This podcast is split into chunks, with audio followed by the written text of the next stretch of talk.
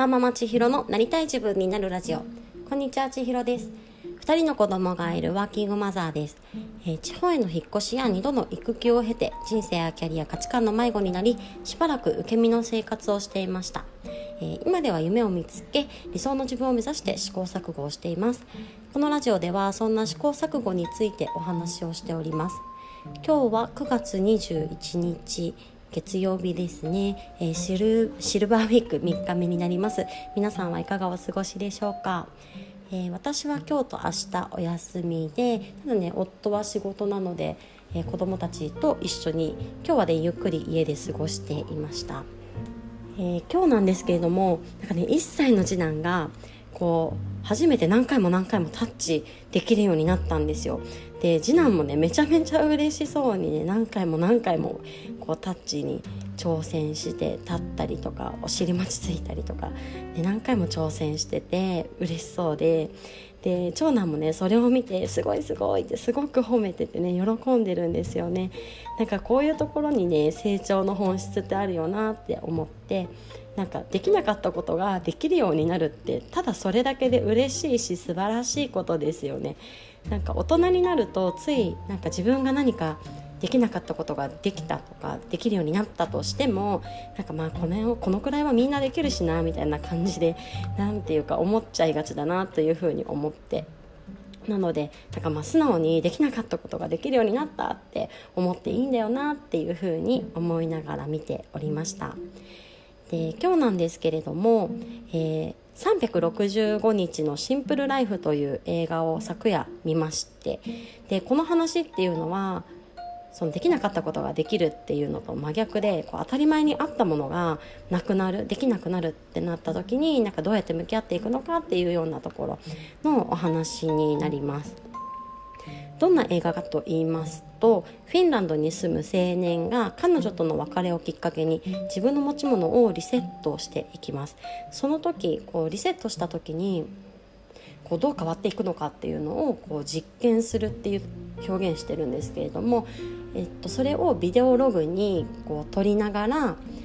実験をしていくっていうドキュメンタリー映画になるんですね。でどんな実験かと言いますとルールは4つあって1つ目は全ての持ち物を倉庫に入れるっていうことです。あの本当に身につけてるシャツとか服とか靴とか靴下とかパンツも全部倉庫に持って行って何にもない状態から始まります。で2つ目は1日1つだけ持ってくることができます。3つ目はそれを1年間続けるというルールです。で4つ目は1年間は何も買わない買い足さないっていうルールがあります。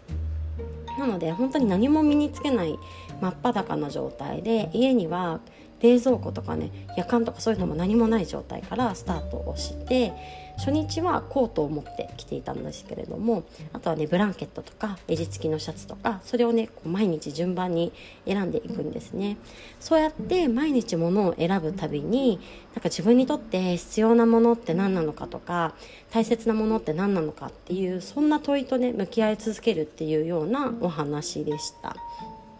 ね、この映画の中からなんか学びになったポイントが2つあるんですけれども1つはこうなんか当たり前っていう状態がなくなったからこそ気づけることってすごいあるんだよなっていうところです。やっぱりこの裸からスタートをしていて自分に何が必要かっていう優先順位をつけて順番に取っていくんですよね。で初日はコートで暖を取りながら眠りについてで2日目はこうバスタオルにもなるしあの寝る時にも使えるしっていうのであの友達の助言を受けてブランケットを取りに行ってたんですけれどもでその次にこの襟シャツの襟付きのシャツとかズボンとかっていうのを順番に取っていくんですね。でそうやって久しぶりにこの服を身にまとった時に服に身を包むのは気持ちいいことだっていうようなことを主人公が言っていたりとかあとはベッドのマットレスを持ってきた時もすごい気持ちよさそうに眠りについて毎朝こんなに幸せだったらいいなっていうような感じに言っていたんですけれどもなんか私の場合だと、まあ、当たり前のように服着て当たり前のようにベッドで寝て起きてなんかそういう風にそういうとても気持ちいいとかこんな幸せだってなる感覚ってあんまりなかったなっていうふうに思ってなんかそういう繊細にありがたみを感じれるっていうのはなんかゼロから始めたからこそだなっていうふうに思ったんですよね。ところどころ、うん、と主人公がおばあちゃんのところに行ってこう話を聞きに行くんですけれどもおばあちゃんのセリフの中で「物は必要だけど人生に必要なのは物じゃない」っていうようなことを言っていましてこれ私すごくうーんそうだよなと思ってすごく心に刺さった言葉なんですがあの本当にね物一つ一つが人生に必要かというとそうじゃなくってこのものによって得られる感情だったりとか心地よさみたいな部分かなっていうふうに思ったんですね。この服に身を包むのが気持ちいいとかベッドで毎朝寝て起きてこんなに幸せなんだってそうやって感じられる気持ちこそがなんか人生に必要なのかなと。でその人生に必要なこういった感情を得るためにはものが必要なんだよなっていうような形でねなんかこんな一つ一つと向き合って一つ一つ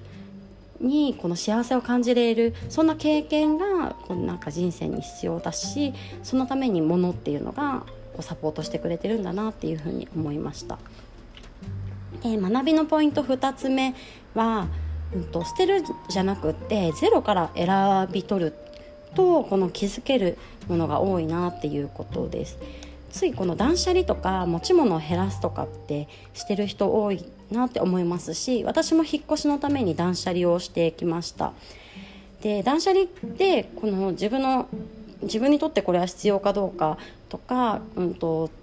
また使うかどうかとかときめくかどうかとかそんなこういろんな選ぶ基準っていうか捨てる基準っていうかが人それぞれにあると思うんですけれども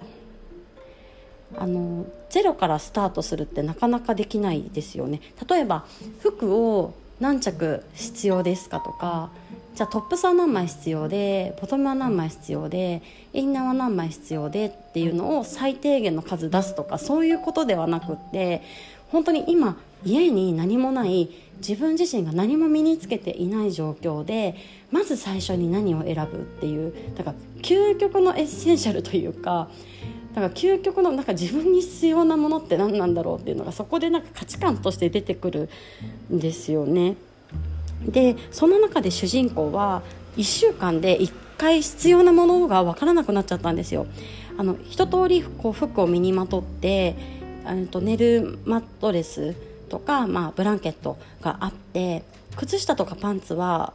身につけてないんですけれども、まあ、仕事にも行けるしキッチン道具とか収納とかっていうのも何もないんですけれどもでもまだ必要と感じないっていうふうに言っていてその必要かどうかって人それぞれだと思うんですけれどもなんかそこに人の価値観というか何から選んでいくかとかどうやって選んでいくかとかそういうのが出てくるからすごくなんか面白いなと思って見ていました。この映画の終盤で、うん、とこの実験の結果として主人公が語るのは、えっと、100個。最初の100個は必要なものだと分かったと。で次の100個は生活を楽しむために必要だというふうに分かったと言っていました、えー、物の所有は責任。で物は重荷。だからどんな重荷を背負うかは自分自身で決めるんだっていうふうにも言っていたんですけれども。なんかそれすごく考えさせられますよね。私自身は、うんと、愛着のないものうんとまあいっかこれできっと使えるしみたいな感じで安易に買ってしまったものたちで溢れている状態が嫌だなっていうのをすごく感じていたのでそういったものを一度手放して、うん、と自分が長く使っていきたいものずっとなんかお手入れをしながらこう大切に使っていきたいお気に入りのものを集めていきたいっていうふうにものに対しては思っていたんですけれどももうまっさらのそもそものそもそもでそのものは本当に必要なのかとか私の人生においてうんと意味のあるもの、うんと、生活を豊かにしてくれたりとか幸せを運んでくれたりとか生活を楽しむために本当に必要なのかどうかっていう視点でなんか一つ一つ見ていくとなんか服って何着必要なんだろうみたいなことだったりとか何かねそういう一つ一つを見直すきっかけにもなるなというふうに思いながらこの映画を見ていました。というわけで今日は365日のシンプルライフという映画を見て、えー、感じたことをお話しさせていただきました。うん、物は必要だけど人生に必要なのは物じゃない。これは本当に名言だなと思って。この先私の人生にも何かポイントとなるセリフになるだろうなというふうに思っています。皆さんも何か考えるきっかけになったらいいなと思っております。